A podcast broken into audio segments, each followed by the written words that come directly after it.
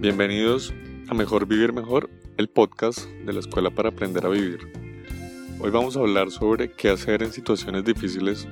Estamos viviendo tiempos de una pandemia mundial que tiene paralizado a todo el planeta, el coronavirus 19, el COVID-19, que está afectando, modificando todos nuestros estilos de vida a nivel mundial. Nos acompañamos Inés Elvira Carvajalino Arevalo, directora de la Escuela para Aprender a Vivir, y yo, Eduardo Ortegón. Hola Inés Elvira, ¿cómo has estado? Bien, Edu. Aquí tratando de fluir con la situación de salud mundial que nos ha tomado por sorpresa a todos, forzándonos a realizar importantes cambios en nuestras rutinas y comportamientos normales. Inés, ¿qué podemos hacer ante esta situación difícil que está viviendo el planeta? A nivel mundial ha afectado nuestros estilos de vida, va a afectar seguramente la economía o la está afectando, está afectando aparte a muchas familias que han perdido seres queridos. ¿Qué podemos hacer ante esta situación difícil? Pues muy buena pregunta, especialmente porque la respuesta pues nos concierne a todos, ya que la situación nos afecta directa o indirectamente a todos y la solución también está en manos de cada uno de nosotros. Así es que respondiendo a tu pregunta, yo diría que el primer paso pues es tomar conciencia de la situación, porque desafortunadamente la tendencia natural del ser humano pues es a la negación, donde cada quien piensa que a él no le va a pasar nada, que es a los demás a los que les puede pasar algo, que se pueden enfermar, que se pueden morir, que a mí no me va a pasar nada. Y la cuestión es que esa forma de pensar lleva a las personas a ser descuidadas e irresponsables al exponerse y exponer a su círculo cercano a situaciones pues que se pueden evitar. Así es que la gran invitación de hoy es a tomar conciencia, no solo de la magnitud de lo que está pasando, sino tomar conciencia de nuestra participación y responsabilidad, ya sea en su desarrollo o en su control. El segundo paso, diría yo, es mantener la calma, porque en tiempos difíciles se disparan los temores y desembocan en pánico, que no es un estado aconsejable en estos casos, ya que muchas veces ese pánico colectivo y desenfrenado puede llegar a causar más estragos que la misma situación que se pretende controlar. Así es que en este punto de los temores, creo Eduardo que es importante que cada uno de nosotros se pregunte a qué le temo. Pues al definir el temor que nos domina, es más fácil encontrar el remedio, ¿no crees? Claro, Inés, súper importante lo que nos dices sobre afrontar los temores, sobre todo en estos tiempos en los que mm, yo creo que la humanidad no pensaba caer, o sea, y es impresionante que es algo a nivel global, no es de un país, no es de una región, es todo el mundo el que está sufriendo los efectos del coronavirus y se han despertado obviamente temores que no teníamos como muertes masivas, el desabastecimiento de víveres y de elementos básicos.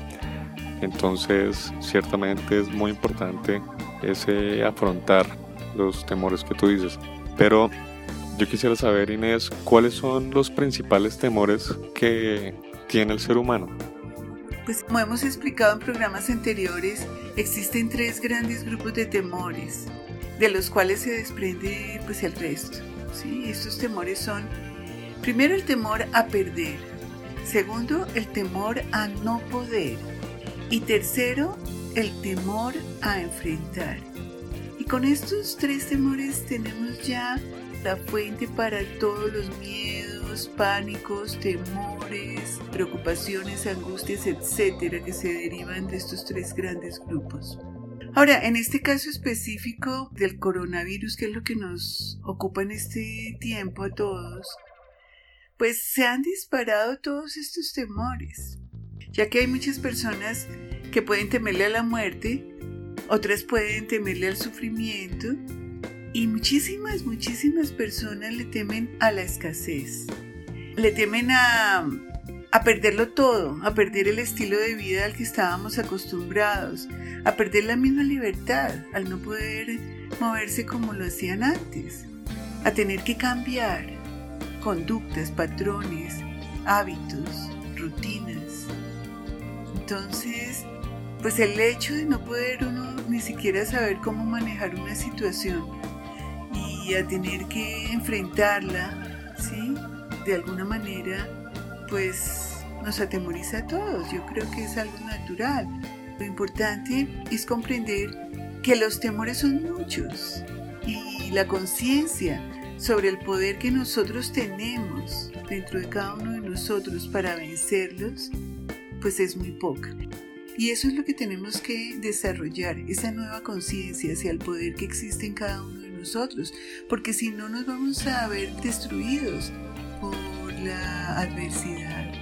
Y yo creo que es una oportunidad maravillosa para el ser humano demostrarse a sí mismo que es capaz de luchar por su propio bienestar y el de toda la comunidad, de todo el planeta. La cuestión es que el temor es nuestro mayor enemigo en estos momentos, ya que nos induce al pánico y cuando estamos bajo el efecto del miedo, del temor, del mismo pánico, pues la razón se nubla, estamos en estados alterados, ¿sí?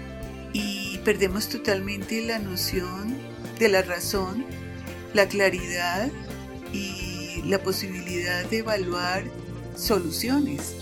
Así es que tenemos que controlar y manejar ese temor que nos puede llevar al pánico. Porque en este momento lo hemos visto todos, se ha volcado en un pánico desenfrenado hacia la escasez, hacia el temor a, no tener lo suficiente, ya sea en alimentos, ya sea en medidas de protección como desinfectantes y todo esto. Y lo único que hemos logrado es ocasionar la misma escasez que estábamos temiendo. Entonces, vemos que en todas partes del mundo la gente se ha lanzado en forma desaforada a comprar y comprar con el fin de abastecerse en caso de escasez y pues lo único que ha logrado es crear esa escasez que vivimos actualmente. Y entonces esto nos confirma una vez más que somos nosotros mismos los causantes del desequilibrio que tememos. Hay una frase muy sabia que dice que atraemos lo que tememos y estoy completamente de acuerdo con esa frase. Uno atrae lo que teme, es como un imán. O sea, si tú tienes, por ejemplo, temor a un perro y el perro percibe ese temor en ti, pues te muerde. ¿sí? Entonces atraemos inconscientemente lo que tememos. O aquellas personas que temen que las abandonen, que no las amen, ese mismo temor genera y produce esa realidad. Así es que si queremos un mundo diferente, si queremos salir de esta situación si queremos vencer la enfermedad, tenemos que cambiar por dentro, tenemos que modificar esos temores y empezar a construir en otros aspectos que reflejan el poder que hay en nosotros mismos, como la fe, como el creer en nosotros mismos, como el creer en el poder del amor, de la solidaridad, del bien común. Porque mientras estemos centrados en nosotros mismos y pensemos que el mundo gira alrededor nuestro, pues estamos perdidos, o sea, estamos fuera de foco, olvidándonos de los demás, porque somos un todo, conformado por diferentes partes. Cada parte es una persona, cada parte es una montaña, cada parte es el agua, un ave, un animalito, el aire que respiramos y no somos conscientes de eso, de ese todo al cual pertenecemos y que nos proporciona la vida. Y mientras no seamos conscientes de la importancia de cada una de esas partecitas en el bienestar y en la integración de la vida para que todos estemos en armonía y en bienestar, pues vamos a estar en estos procesos de caos y de destrucción del hombre por el hombre, porque realmente es el hombre el que está en esto. Yo no veo ningún animal luchando por tener poder, ni ningún animal, ni ningún vegetal destruyendo todo a su paso para tener lo que quiere. Eso es parte de la condición humana. Y ese es nuestro más grave problema, nosotros mismos.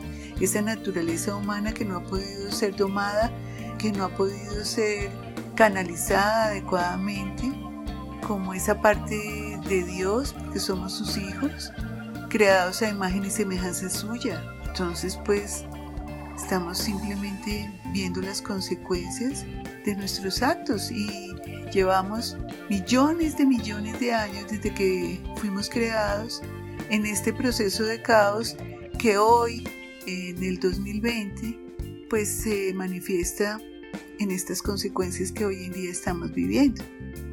Inés, y en este caso del coronavirus, que ya está en todo el mundo, ¿qué puede hacer la gente para evitar que se propague tan rápido? ¿Qué puede hacer la gente para ayudar y para estar segura y para ayudar a que los demás estén seguros? Te diría que ya hemos mencionado dos factores de gran importancia. El primero, que es tomar conciencia de la situación. Y el segundo, pues mantener la calma. Así es que hablaré de un tercer factor que es fundamental. Se trata de seguir instrucciones, porque nos cuesta tanto trabajo obedecer, ¿no? Y seguir instrucciones. Siempre estamos buscando la forma de pasárnoslas por la faja, ¿sí? Ese seguir instrucciones es lo que nos va a permitir contribuir a que la situación no se vuelva incontrolable. Necesitamos colaborar. Todos tenemos que poner nuestro granito de arena, quedándonos en la casa, trabajando y estudiando si es posible desde la casa. Es importante no estar saliendo de la casa innecesariamente, comprar lo esencial, Recordemos que hay otras personas que también necesitan comer y protegerse, así es que no podemos acaparar todo para nosotros por un por si acá. No, hay que tener sentido de convivencia y tomar lo necesario, porque no sabemos cuánto tiempo pueda demorar esta situación en resolverse y volver a la normalidad, y mientras tanto los efectos ya son palpables. La escasez es manifiesta en todos los productos de primera necesidad, así es que no nos desboquemos en consumirlos todos. Tomemos solamente lo necesario. Seamos medidos, ¿sí? conscientes de la situación. Claro, y es que sale también a flote como ese egoísmo, tal vez como guiado por el instinto de supervivencia y de los temores que tú nos hablabas antes. Y digamos, He visto en, los supermercados gente con unos mercados pero impresionantes con un montón de papel higiénico, de comida. Entonces también yo creo que hay que llamar a la gente, hacerle un llamado pues para ser solidarios, o sea, no solamente ellos necesitan, sino que hay detrás un montón de personas que también tienen que abastecerse que tienen necesidades. Entonces también yo creo que este es un buen momento del virus en general que estamos afrontando. Nos invita más que a pensar en nosotros mismos, a pensar en los demás. En la medida en que los demás estén bien, nosotros también estaremos bien. Sí, hay que recordar que hay otras personas que también necesitan comer y también necesitan protegerse, Con antibacteriales, con tapabocas, especialmente los médicos que están expuestos constantemente al virus. Entonces, vamos a seguir los protocolos de prevención, lavándonos frecuentemente las manos, manteniéndonos hidratados y no ocupando las líneas de atención médica sin necesidad, porque a veces los síntomas nos indican que no es algo de extrema urgencia y pues estamos tan asustados que empezamos a llamar y llamar a los médicos que están ocupados en otra cosa. Así es que vamos a centrarnos en prioridades, ¿ok? De esa forma todos vamos a ir aportando nuestro granito de arena al bienestar de todos y vamos a mantener el virus a distancia lo más que se pueda. Tengamos en cuenta que el no exponernos a contacto innecesario con otras personas es un medio de evitar la propagación del virus. Así es que entre menos contacto social tengamos, es menor la probabilidad de expansión del virus. Otro factor importante en el que podemos apoyarnos los unos a los otros es desarrollar el sentido de convivencia y de solidaridad que a veces está por allá en el cuartico de San Alejo o olvidado. ¿Sí? Porque pensamos que somos los únicos que estamos en la calle, que somos los únicos que tenemos hambre, que somos los únicos que necesitamos X o Y cosa, cuando no es así. Cuando hay millones de personas alrededor nuestro y todos necesitamos lo mismo. Así es que hay que tomar conciencia de que no estamos solos, de que hay innumerables personas que comparten el mundo con nosotros y hacerlo nos puede ayudar a ser más amorosos y más generosos al tomar solamente lo que necesitamos para que todos tengamos un poco y no para que haya ese desequilibrio de que algunas personas tienen mucho y otras nada. Entonces, poco a poco al desarrollar este respeto, que como siempre he dicho, es la forma más hermosa de decir te amo, porque en ese respeto estamos reconociendo la existencia del otro y estamos cuidando de su bienestar para nuestra mutua armonía también, porque si todos estamos bien, pues volvemos rápidamente a la normalidad. Así es que hay que pensar en el vecino, usar tapabocas, guantes cuando estemos en zonas comunes, desinfectar nuestras áreas y de esa forma protegiendo a los demás, pues también nos estamos protegiendo a nosotros mismos. Inés, y con todo esto que estamos viviendo, ¿será un tiempo prudente para preguntarnos por qué nos pasa esto? O más bien, ¿para qué nos está pasando esto a nivel mundial? ¿Será tiempo como de recriminar y de victimizarnos y decir por qué? Más bien tiempo de pensar para qué. ¿Qué es lo que la naturaleza nos quiere decir? ¿Qué es lo que tenemos que aprender de esto? Pues Edu, yo siempre he tenido la convicción de que todo sucede por una razón y con un propósito. Así es que diría que las crisis son la mayor oportunidad, ya que nos sacuden y nos hacen reaccionar, especialmente cuando somos ciegos y sordos a los llamados de atención que nos hace la vida. Como todos sabemos, el planeta entero está pidiendo a gritos una toma de conciencia del ser humano un cambio en su inconsciente actuar. Todos hemos sido testigos de los cambios climáticos, de la contaminación de los mares, de la extinción de las especies que cada vez es mayor, del deshielo en los polos, de las pérdidas incalculables de fauna y de flora que incendios como el de Australia y el Amazonas han causado y que su recuperación puede tardar años. Entonces, la misma contaminación ambiental nos está diciendo cada día que estamos en problemas de supervivencia y que desafortunadamente el causante de este desequilibrio pues somos nosotros los seres humanos que inconscientemente hemos perdido hasta la humanidad porque nos hemos vuelto como autómatas no sé qué nos pasa, realmente no sé qué nos pasa. Hemos perdido la sensibilidad, hemos perdido la conciencia, la capacidad de construir sin destruir.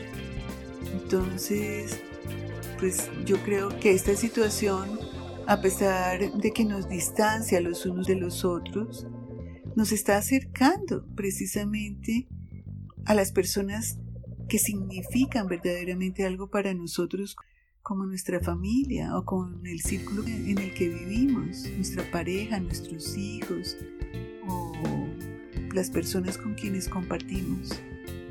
Entonces, esta experiencia nos está invitando a volver al origen de todo, ¿sí? Es como a retomar nuevamente las cosas, a reflexionar, a verificar a evaluar y a darnos cuenta de lo insignificantes que somos, de lo impotentes que somos y de lo ignorantes que somos también porque le hemos dado importancia a cosas que realmente no lo tienen y hemos dejado de lado lo que realmente importa. ¿sí? Entonces yo pienso que este es un tiempo en el que la gente está volviendo a Dios, pues por miedo debería ser por otra razón, deberíamos estar siempre conectados a esa fuente, a ese origen del que provenimos, por nuestra conciencia, por el amor que nos une, no por temor, pero bueno, no importa, entre nada y algo es mejor algo. Así es que, aunque sea por temor, nos estamos volviendo hacia Dios para pedir su ayuda cuando los que tenemos que ayudarnos somos nosotros mismos. Entonces, pues yo creo que ese volver a casa, ¿sí? a nuestra familia, a hacer contacto con nosotros mismos, al interiorizar, al reflexionar, al evaluar nuestros comportamientos, nuestros lastres, nuestros temores, nuestros miedos y sobre todo a tomar conciencia de lo que es realmente importante, pues nos va a ayudar muchísimo.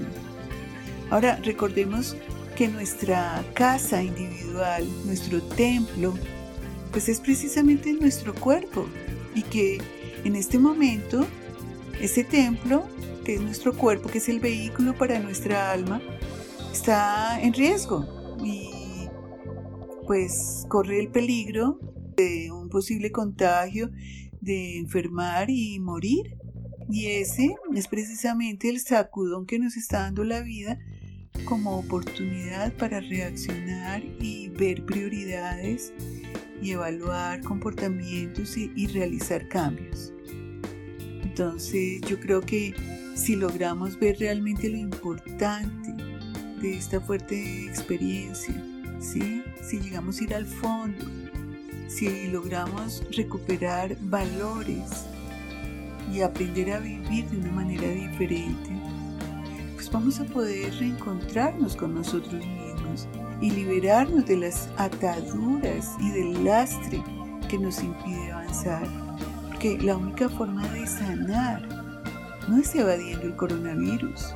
Para eso va a existir un antídoto.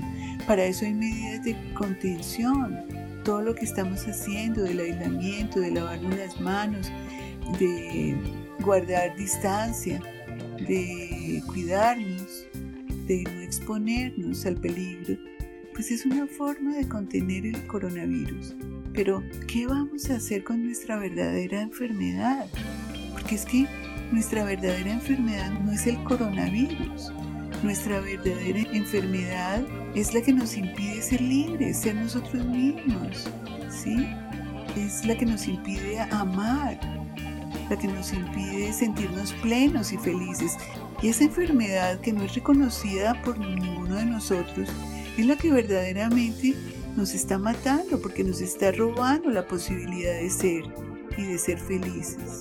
Así es que yo creo que esta experiencia tiene mucho potencial positivo si logramos capitalizarlo en lo verdaderamente importante y dedicarnos a ser felices, a amarnos unos a los otros, a comunicarnos mejor y sobre todo a disfrutarnos los unos a los otros y aprovechar bien el tiempo que tenemos, porque lo estamos perdiendo, aunque estemos vivos, pues realmente pareciera que estuviéramos muertos en vida, porque no, no vivimos para vivir, sino somos autómatas como una máquina productora de dinero y estamos dentro de un círculo vicioso del consumismo donde no vemos más allá de los productos que nos venden y para conseguirlos trabajamos y trabajamos, lo que nos genera estrés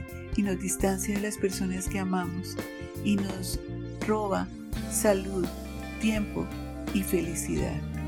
Inés, pues muchas gracias por todo lo que nos has dicho y compartido.